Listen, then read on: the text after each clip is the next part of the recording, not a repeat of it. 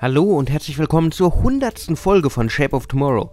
Ich kann es noch gar nicht glauben, dass es bereits 100 Folgen sind. Und passend zum Jubiläum habe ich etwas ganz Besonderes für euch vorbereitet. Ein kleines Best-of. Shape of Tomorrow. Der Podcast rund um Innovation, Trends und die Zukunft. Mit Innovation Profiler Alexander Pinker. Die Zukunft ist noch nicht geschrieben, doch es gibt einiges an Spuren des Wandels, denen man folgen kann. Ob künstliche Intelligenz, Big Data oder das Metaverse. In 100 Folgen haben wir wirklich fast alle Themen unserer Zeit betrachtet. Doch der Wandel braucht einen Plan, wie uns beispielsweise Adrian Meyer erzählt hat. Es ist wie in all den Dingen, man kann vieles oder das Allermeiste davon sicherlich auch alleine bewältigen. Also ähm, es ist aber trotzdem gut, wenn man, äh, ich würde es mal mit dem, wie mit einer Wanderung vergleichen. Man kann eine Wanderung unternehmen und man wandert los und sieht das ein oder andere und äh, man wird sicherlich an der einen oder anderen Stelle irgendwann am Ziel ankommen. Vielleicht hatte man zwischendrin keine Lust mehr oder ist an der Kneipe versumpft. All das passiert einem. Ja, anders ist das, wenn man Wanderführer oder eine Wanderführerin dabei hat, die einen ganz konkret durch die einzelnen Städte durchführt. Äh, und insbesondere, wenn ich Teams habe, die größer als sechs Personen sind, dann ist es ratsam, da sich wirklich unterstützen zu lassen, Hilfe zu holen, denn solche Teams neigen dazu, ein bisschen ja, auseinanderzubrechen und dann hilft es durchaus, wenn da jemand da ist, der die klare Marschrichtung vorgibt und ja, um mal so ein bisschen konkreter zu werden. Also das, das, das sind wirklich lustige Methoden, die da mit, mit dabei sind. Ein Element, ich bin immer wieder überrascht, äh, in, in größeren Firmen, gerade in größeren Mittelständlern, die unterschiedliche Abteilungen haben man versucht dann mal so einen Prozessschritt, beispielsweise den Einkauf, den Kaufprozess eines Kunden nachzuvollziehen.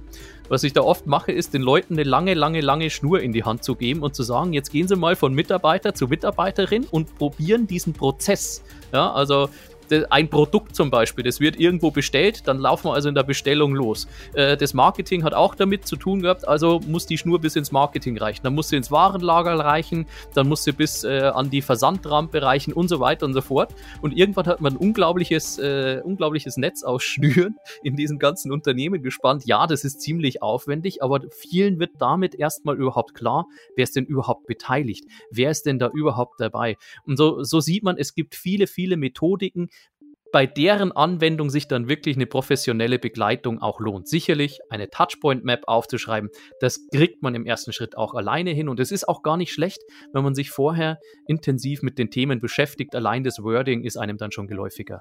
Wir merken, ganz so planlos können wir dann doch nicht an die Sache herangehen, denn das Thema Innovation ist einfach zu wichtig.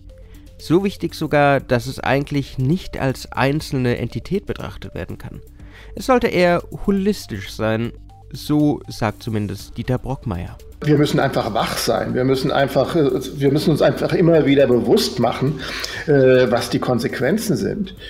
Und äh, auch ich äh, kann kein äh, fertiges Toolset oder Werkzeugset äh, vorschlagen oder präsentieren, womit man das äh, erreichen kann.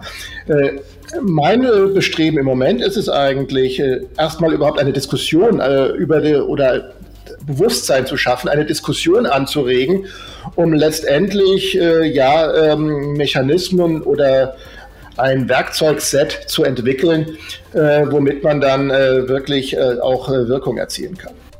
Doch welche Trends kommen jetzt auf uns zu? Ein Thema, welches uns wahrscheinlich nicht mehr loslassen wird, ist die künstliche Intelligenz. Besonders das Thema Kommunikation ist da ein wichtiger Punkt, die sogenannte Conversational AI.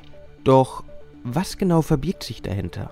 Das hat uns Olga Häuser in einer unserer ersten Folgen bei Shape of Tomorrow erzählt. Also man benutzt ein Conversational Interface, das ist Chat, also Textabschnitte kurz hintereinander, also kennt man ja von WhatsApp oder Slack ja. oder auch Voice ist genauso, ist auch Conversational, also ähm, Alexa ähm, ist auch Conversational AI und ähm, der AI-Aspekt ist immer, wenn eine Maschine mit dem Menschen spricht, also ein Roboter ein, ähm, genau, also ähm, sprich, ich habe nicht ein menschliches Gegenüber, also wie bei WhatsApp, wenn ich mit Freunden schreibe, sondern es ist mhm. ein Bot oder eine Maschine und versteht, was ich sage, verarbeitet das und spielt mir entsprechend auch die Antwort zurück. Und das ist Conversational AI. Und auch das Thema Computer Vision gehören fest zur KI. Felix Nase erzählte uns mehr dazu. Das ist im weitesten Sinne die Technologie, die es uns erlaubt, basierend aufs Kamera-Input einen Output zu erzeugen, mit dem dann eine Maschine Entscheidungen treffen kann, im Autonomous Driving Kontext zum Beispiel. Also die Kamera erkennt dann, was ist vor mir, Autos, Fußgänger, Radfahrer, was ist hinter mir, was ist rechts, was ist links von mir. Und basierend auf diesen Entscheidungen oder auf, basierend auf diesem Umfeldmodell können dann Entscheidungen getroffen werden, wie das Fahrzeug oder was auch immer die robotische Plattform, Robotic Plattform dann, die, dass die dann safe durch dieses Environment durch navigieren kann. Wenn man sich so die Tech-Presse anguckt, das Metaverse ist überall. Das Metaversum ist im Kommen. Besonders die Technologien Virtual Reality und Augmented Reality sind als Komponenten des Trends ganz, ganz groß. Und dazu erzählte uns auch Gerd Schröder mehr. Also immersive Medien gab es schon immer, jedenfalls für mich. Als meine Oma, ne, kennst du ja, Oma kriegt den Auftrag in der Familie, Geschichte erzählen, Märchen vorlesen, Rübezahl. So, wenn dir damals als Kind deine Oma dir eine Geschichte vorgelesen hat und du konntest dir das echt vorstellen. Das nennt sich Immersion. Für alle Menschen, die, da, die das zu lange her ist, Alternative im Fußballstadion richtig mitfiebern nicht, also gibt es einen berühmten Spruch, ne? Mittendrin statt nur dabei. Und dieses Mittendrin, das ist eigentlich Immersion.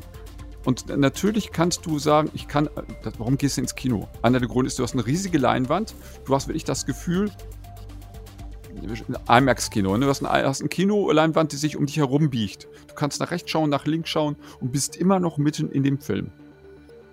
Das ist Immersion. Wenn du dagegen das Video auf einem kleinen Handy-Display anschaust, und rundrum ist, äh, sag ich mal, ein bisschen eine lärmende Straßenbahn. Du kannst dich nicht richtig auf diesen Film konzentrieren, kannst dich nicht richtig genießen, kannst dich nicht richtig reinversetzen in die Situation. Das ist keine Immersion. Die Kreativität hat sich verlagert. Ich meine, äh, ein Horrorfilm lebt ja nicht davon, dass du, äh, sondern er lebt ja davon, dass äh, der Film dich triggert. Ja? Also die, die schrille Musik und äh, der Duschvorhang und das Messer ja, und jeder denkt an einen gewissen Film. Genau, so. Das ist eigentlich, genau, das ist die Kunst bei der ganzen Geschichte. So viel dem Zuschauer, dem Erleber, wir reden auch von einer Experience, ne? Bullshit-Bingo. Dann redet von einer Experience. Ähm, äh, ist nichts anderes als zu sagen, okay, wir versuchen äh, den Erlebenden, den Betrachter, den Konsumenten, den Interessenten, wie auch immer du ihn jetzt nennen willst, ähm, so viel Impulse mitzugeben, dass bei ihm das Kopfkino einsetzt. In 100 Folgen kann es aber nicht nur um Technologien gehen. Es braucht auch ein Umdenken in vielen anderen Themen unserer Gesellschaft, wie bei der Ernährung.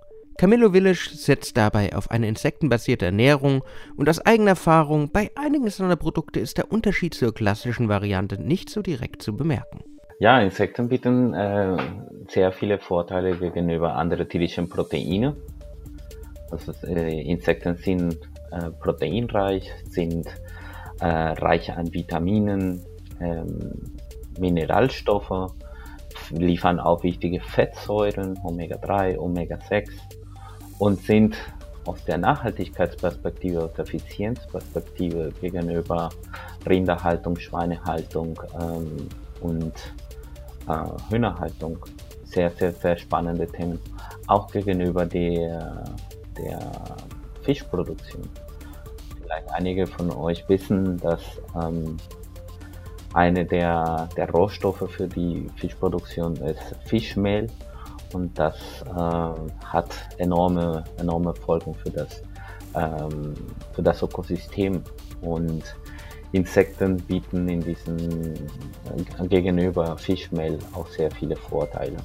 Und auch von der Natur lernen, um auf neue Ideen zu kommen, ist ein toller Weg in der Innovationslandschaft. Marcel Pasternak zeigt, wie es mit der Bionik gehen kann. Och, also du, du brauchst nur äh, richtig hinschauen, ja. Also du kannst dir irgendwelche äh, Ameisenvölker anschauen und daraus irgendwelche äh, soziokulturellen äh, Thesen ab, ableiten übers ähm, gemeinsame Arbeiten, Verantwortung oder ähnliches. Ähm, oder ich selber bin also technikaffin. Äh, ähm, darum geht es bei mir eher um ähm, Bewegungsapparate, Bewegungsabläufe und ja, bis hin zu atomaren Zusammensetzungen könnte man sagen. Und ähm, ja, also bei mir geht es eher so um, um flexible Bewegungsapparate, also alles, was sich bewegt in der Natur, was morpht. Ähm, ja, das sind, können irgendwelche Spinnenbeine sein oder Knospen, die aufspringen. Ähm, die findet man überall und ähm, ja, diese Grundfaszination, die finde ich einfach spannend und es ist wert, das weiterzugeben. Doch wer hat Innovation wirklich nötig? Ist es der Mittelstand, von dem er immer wieder sagt, er müsse noch weitergehen? Was meint denn Achim von Michel dazu, mit dem ich mittlerweile auch den Podcast Mittelstand im Wandel mache? Ich glaube, das ist zu kurz gedacht. Also wenn ich mir mal so den typischen Ablauf in einem Unternehmen angucke, dann passiert, abgesehen von den Excel-Sheets und von den, von den Meetings, passiert ja auch ganz, ganz viel Informelles. Menschen treffen sich auch heute noch in Teeküchen, äh, hoffentlich mit genügend Abstand, auf dem Gang. Äh, sie sprechen miteinander, sie haben plötzlich eine Idee und sagen, hey, hast du mal einen Workaround für die Geschichte? Wie können wir denn das besser lösen? Also auf diese Art und Weise entsteht Innovation im Unternehmen, es entsteht eine Unternehmenskultur und es entsteht ein Stück weit natürlich auch ein Zusammengehörigkeitsgefühl. Ähm, all das jetzt aufzusprengen und zu sagen, naja, mach halt, wenn du möchtest und wenn du nicht möchtest, dann lässt du es, glaube ich, äh, verleitet Menschen dazu, sich in Komfortzonen einzurichten, äh, gewissen unangenehmen Dingen aus dem Weg zu gehen. Und ich, ich kann mir nicht vorstellen, dass das die Arbeit der Zukunft ist. Ich glaube das nicht. Es wird Teile davon geben, aber auch wenn du dann sagst, die Excel-Tabelle muss ich nicht zu Hause, muss ich nicht im Büro ausfüllen, sondern kann ich zu Hause machen. Ähm, wer kann seine Arbeit so sauber durchstrukturieren, dass er sagt, diesen oder jenen Teil werde ich dann und dann zu Hause an meinem Computer erledigen, um ihn dann am nächsten Tag dorthin mitzubringen. Das sind wir wieder bei Senioren-Mitarbeitern. Die können das vielleicht, die kennen ihren, ihre Abläufe so gut dass sie, und, und sind auch so trainiert, dass sie diese Strukturen so hinbekommen.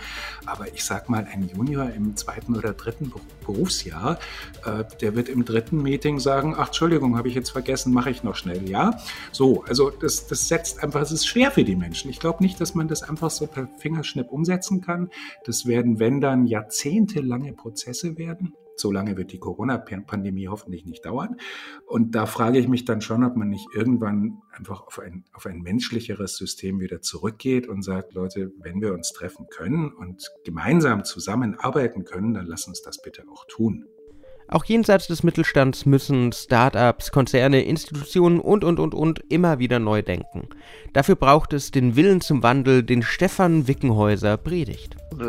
Wir, wir haben ständige Veränderungen. Allein durch mh, mm, alleine durch Technologien, die ständig immer wieder etwas verändern. Und ja, Veränderung gab es schon immer. Das, das ist immer wieder etwas, was, was in, in Projekten hervorkommt. Veränderungen gab es schon immer, nur wir haben heute einen riesen Unterschied zur Vergangenheit. Veränderungen heute passieren sehr schnell und teilweise so schnell, dass eine Veränderung von einer neuen Veränderung schon wieder abgelöst wird. Ähm, äh, vor allem durch Globalisierung, äh, durch vernetztes Arbeiten, durch Transparenz, durch Schnelligkeit gewinnt halt auch Veränderung an, an Schnelligkeit. Und das, das ist ein riesengroßer Unterschied. Und daher Veränderung umgibt uns immer und jeden Tag. Es müssen Ideen gesammelt und strukturiert werden, was ein gutes Ideenmanagement erforderlich macht, wie es Christian Preis beschrieben hat. Also die, die Erkenntnis, die ich jetzt aus der Arbeit ähm, an, an jemand müsste mal ähm, gewonnen habe, ähm, das glaube ich geht genau in die Richtung. Leute werden müde, sich irgendwo zu beteiligen, wenn immer und immer wieder nichts draus wird. Wenn, wenn man Ideen hat und die landen dann irgendwo in der Schublade und es passiert einfach nichts damit.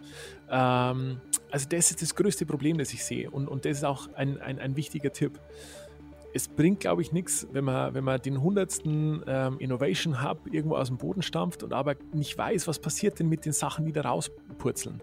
Ähm, in einem Unternehmen muss man sich ja, muss man sich ja äh, bewusst machen, dass wenn ich kreativ arbeite, dass nicht nur Lösungen entstehen, die ich jetzt sofort bei mir im Unternehmen umsetzen kann.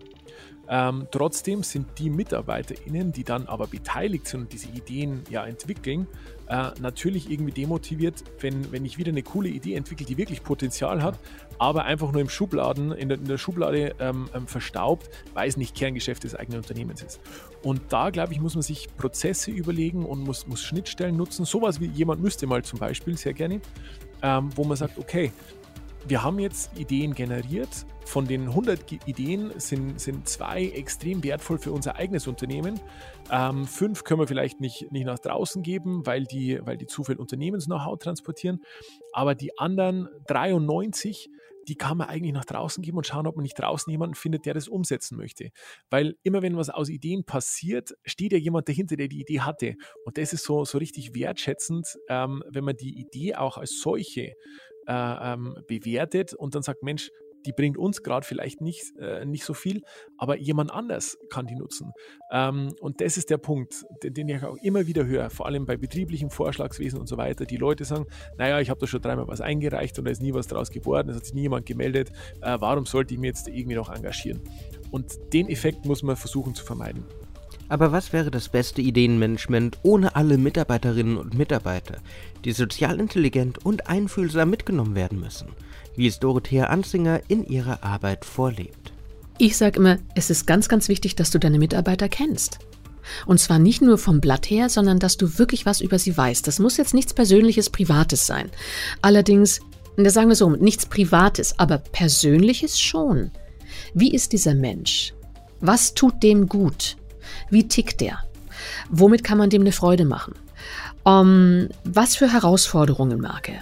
Zu welcher Persönlichkeitsstruktur gehört er? Ist er eher so der Behüter, der Bewahrer? Ist er eher derjenige, der nach vorne prescht?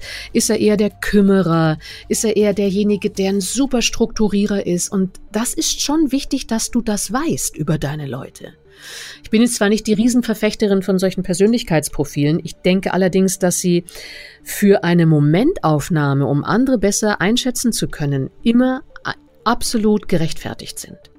Wenn es dann so beginnt, dass man nur noch sagt, okay, weil ich dieser Persönlichkeitstyp bin, darf ich mit dem anderen nur so und so reden oder mich so verhalten, dann steige ich immer aus, weil ich äh, einfach weiß, dass das Momentaufnahmen sind. Wenn ich diesen Zettel ausfülle, in dem Moment ist das mein Ergebnis.